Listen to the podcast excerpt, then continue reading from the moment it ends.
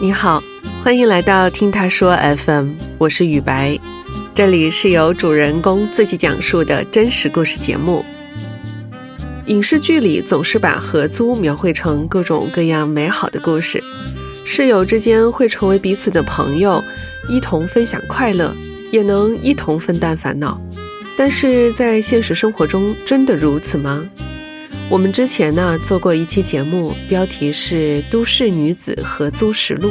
我遇到一群沙雕，生活在广州的主人公朴小范，跟性格不同、生活习惯各异的小伙伴合租，上演着一出出让人哭笑不得的矛盾。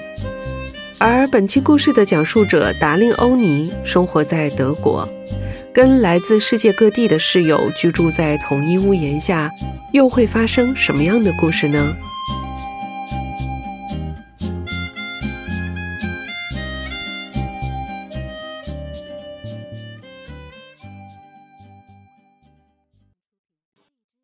我是达令欧尼，我现在呢是二十八岁，职业是在德国，算是学生，幼师培训。然后我还有一个兼职工作，是在豆瓣上写文章。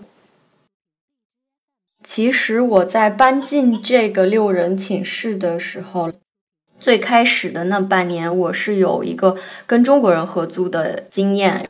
那个时候是跟两个中国男孩子一块住，后来因为换了工作。就开始从语言班过渡到去幼儿园上班。我当时的幼儿园的大老板就给我安排了一个住在幼儿园楼上的学生宿舍，然后我就搬过去住了。而且当时听到是德国人，就还很开心。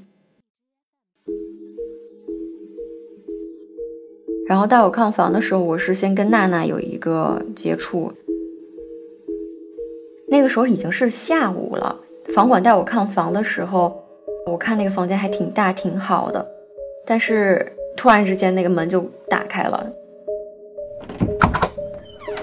一个女孩穿着背心就冲出来，非常的生气，摔门砸墙，跟这个房管就有两句对冲。我听他那个意思，娜娜就是说，你们下次来的时候一定要。提前告诉我们，然后你毕竟是个男人什么的，我们这样根本就不方便。娜娜就直接没有跟我说，但是我看她的表情真的是有点狰狞，就是眼睛也不睁开，然后背后全部都是纹身，一条龙啊，还有中文就是女权什么的，就在背后问号。然后她是一个一米七八的一个女孩，那个房管有两米多高，直接被娜娜说的要拉着我要出门了。所以，在我搬家之前，我会给他们发一个很友好的信息。但是他说，可不可以在周六日搬家的时候不要十点，而是再晚一点，因为他们要睡一个懒觉。有点感觉到就不是非常的友好。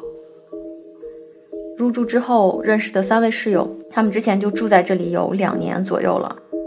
有一个是德国女孩，她是做兽医。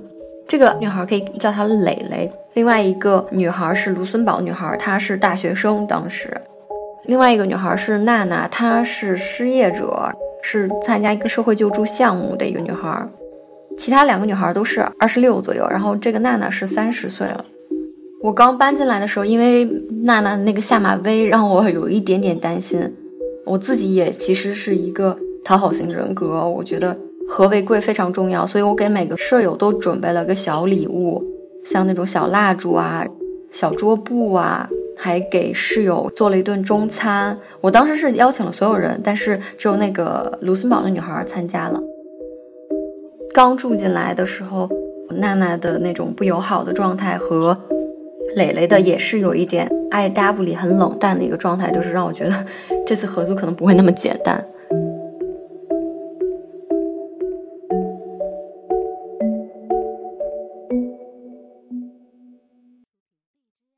就是娜娜心情好的时候，她是非常健谈的一个人，但是我以为就很放下心的就跟她交心，结果在一两个月的时候发现，哎，好奇怪，很多事情，比如说洗完衣服，洗衣机放洗衣液的那个槽你要打开，洗完澡的时候那个帘子你一定要保持原样，而不是要把它合上，因为他说会发霉。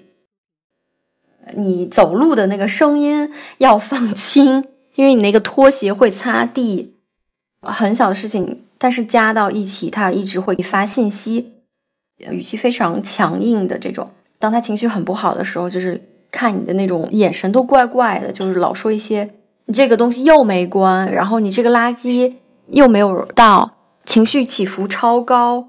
高兴的时候跟你说很多，不高兴的时候就是要给你找点事。我觉得以中国人和为贵的想法，都会说哦，那不好意思，我记住了，下次我注意一点。但是他就一直有一种这是他的宿舍的感觉，我是一个外来人。在爆发的时候，我会跟其他的室友也去问，你们就没有这种事情吗？因为另外两个室友是比娜娜先住进来的，所以娜娜其实是一个作为新室友去适应这个环境。所以她没有对他们两个人有过多的发信息针对，但是他们两个旧室友也说：“哦，他就是这样的，你不要理他就行。”做饭那件事情其实是娜娜特别接受不了的。像我们中国人做饭不是会放一些陈醋啊，然后做火锅啊，有的时候是会做这些吃的，对吧？他直接会说：“好臭啊！你在做什么呀？”尤其是。他心情不好的时候，他就你做怎么这么臭的东西啊？把门一关，你的心情真的会特别受影响。但是他对那个另外一个有狗的室友又是那种讨好型的人格，明明我在厨房里做饭，他就一句话不说。等到那个有狗的室友一来，哎，你回来啦！你今天怎么样啊？怎么样？怎么样？天呐，你就你明显的被冷遇的状态。另外的室友却跟这个针对你的室友跟娜娜又关系很好，这个宿舍给你的整体的感觉就是是你是一个不受欢迎的人，你是一个奇怪的人。就是娜娜她其实情绪化很大，她真的可以用四川变脸去形容她啊，因为她可以去一些免费领食物的那个救济站去领一些食物，然后啊你需要这个吗？需要那个吗？讨好的做法来。送我很多小礼物啊，什么口罩啊、手套啊，来表示一个歉意吧。我是挺想建立新的友谊关系的，因为当他又给出这种善意，所以我就会选择原谅。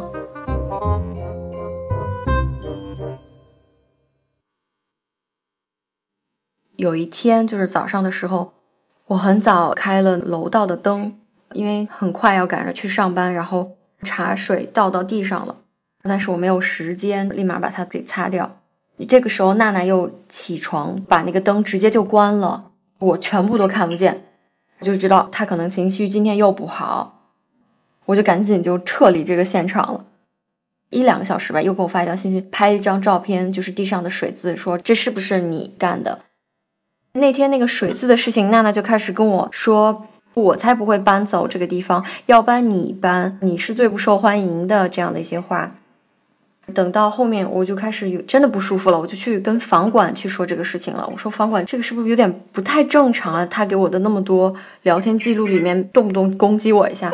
然后房管就说：“哦，对对对，他是参加我们这个政府机构的一个项目的。”他说我去跟他的心理医生去沟通，但是他知道哦，我去告状了，然后就开始对我更加的针对。我是入住两个月后，印度室友搬进来了。她是一个比我小一岁的人，然后长发，是深色皮肤。我看她的话，还是比较沉稳的一个女孩。印度室友她是德语水平不够高，所以她跟娜娜完全没法交流。所以当印度室友有问题的时候，娜娜就是也会发信息给这个印度室友。在娜娜再一次的在群里说。好像是说又什么洗衣机的东西没弄好，印度室友说我没有做这件事情，我怎么感觉你每次都在针对我呢？然后娜娜就发了一个表情，就说啊，那因为你是新人嘛，你是新来的室友，可能就是会很多都不知道，他是不欢迎任何新的人的，所以他现在新的印度室友来了之后，他也不是不欢迎印度室友的。尽管跟娜娜已经开始不针对我，但是我会想到他之前针对我的那个时候就很不舒服，所以，我我和印度室友两个人就站成了一个战线，想办法如何去面对娜娜。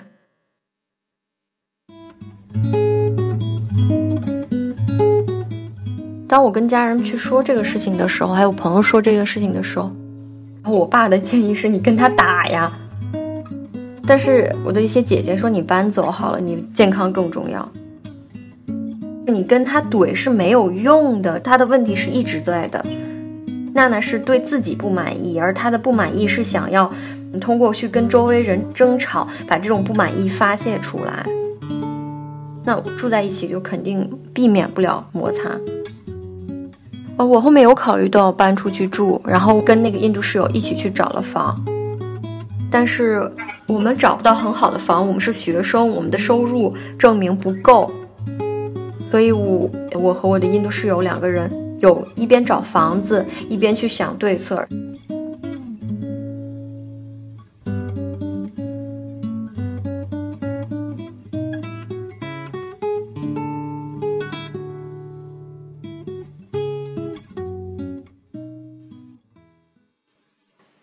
前面开过几次宿舍会议，就是我们想说规定一下，一个月有那么几天。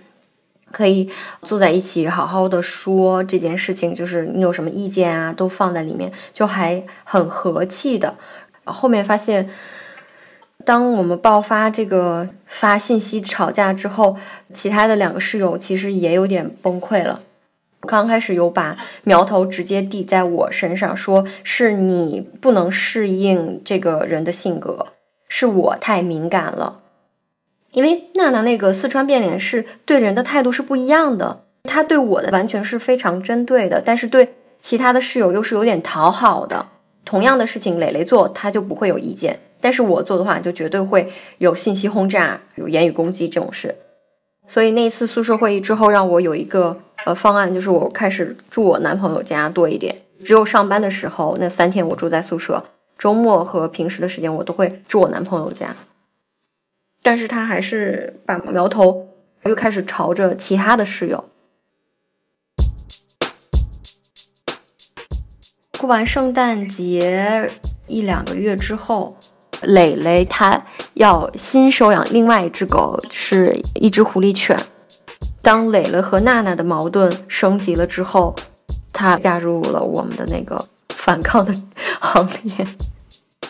我们决定。再开一次宿舍大会，还会跟房管去沟通，发了一个邮件，就在我们的聊天里的发的那些很不友好的言论，还有甚至就是很攻击性的那种语音。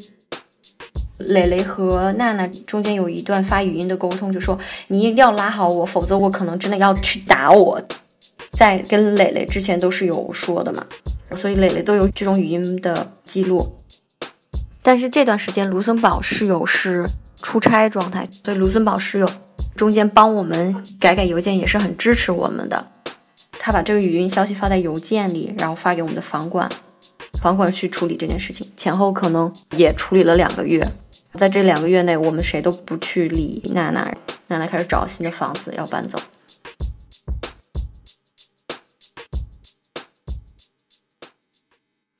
我们都特别想开一个派对去庆祝这个人走。在娜娜搬走之前，不是又来了一个新室友？那个新室友也是一个德国女孩，也是跟娜娜一样参加同样的一个政府救助的失业再培训。他们都有抑郁症，而且是多年的。然后这个新室友是更加敏感的。然后我们也发生了很多矛盾。他可能比娜娜更大吧，三十三岁。刚开始还是很友好，但是他是个超级敏感的人。她是一个看上去非常成熟的一个女生，应该是女人了，但是她会动不动开始哭。我们和磊磊，然后以及印度室友游完泳回来很开心，然后看到她打了一声招呼，她感觉到这种不受欢迎之后就直接哭了。这种事情刚开始发生的频率很高，一两个月的时候，可能他需要适应吧，他就会有一周两周就会要哭一次闹一次。比如说，我跟他表达能不能不要在阳台上打电话，和跟你有朋友来拜访的时候不要在阳台上进行长时间沟通，因为那个阳台和我是互通的。你说的所有的话我都能听到，他直接就哭了，甚至是他在做一个披萨，那个披萨可能没做很好吧，他就哭了。我和印度室友做着饭，他在那个客厅里坐着，我们跟说啊，你今天怎么样啊？他就开始哭了。我们就会手忙脚乱的去安慰。刚开始我们会安慰，后面我们就觉得好奇怪啊，这只是刚住来两个星期。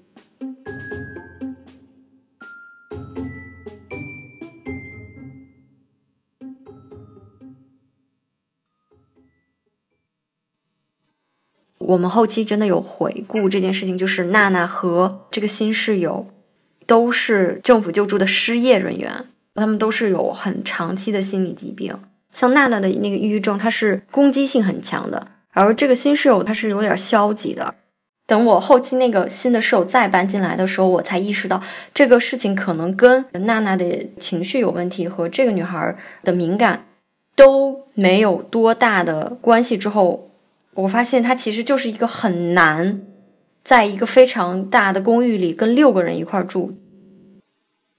现在就是事情过去一年多了，娜娜也搬走了，然后那个敏感的那个室友也搬走了。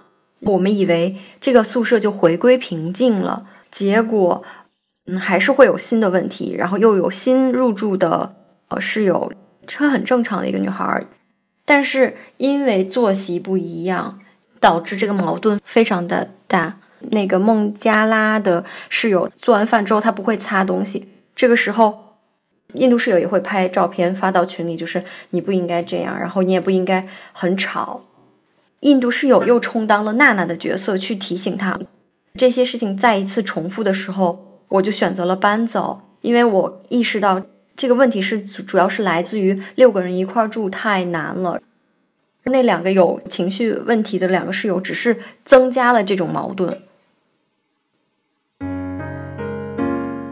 我后期有跟留学的同学有聊这个事情，其实合租这件事情本来非常的难，然后尤其是在海外合租，可能有还不少的人跟我有一样的想法，希望有一些呃室友是外国人，然后可以有一个语言提升、文化交流的想法，但是。住在一起的这种文化差异实在太大了，但同理，你如果选择了跟中国人合租，他其实也会有很多很多的矛盾。结合一下这么多人的经历，发现合租它就是充满矛盾的一件事情。非常大的建议就是不要找超过三个人的宿舍，就太辛苦了。经济条件还可以的，就尽量找一个单身的那种宿舍。学习压力已经很大了，不要再把这种很多精力放在跟舍友这种去耗的状态。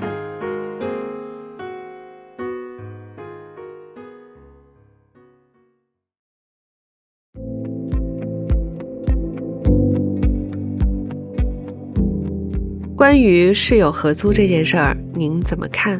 欢迎在评论区跟我们分享。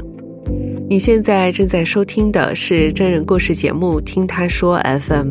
我是主播雨白，跟本故事有关的更多的细节、图片和文字，我们都在微信公众号“听他说 FM” 同步推送，欢迎关注。近日呢，我们开通了听友群，你也可以添加微信号 “ttsfm 二零二零”，也就是“听他说 FM” 的拼音缩写 “ttsfm”，后面加数字二零二零，制作人就会将你拉进我们的群聊。另外呀，我们团队目前正在招聘两位小伙伴，包括一位制作人和一位新媒体运营。如果你有兴趣，也可以通过这个微信号来跟我们聊聊。如果你想分享你的故事，或是倾诉你的困惑，请跟我们联系。愿你的每个心声都有人倾听，每个故事都有回音。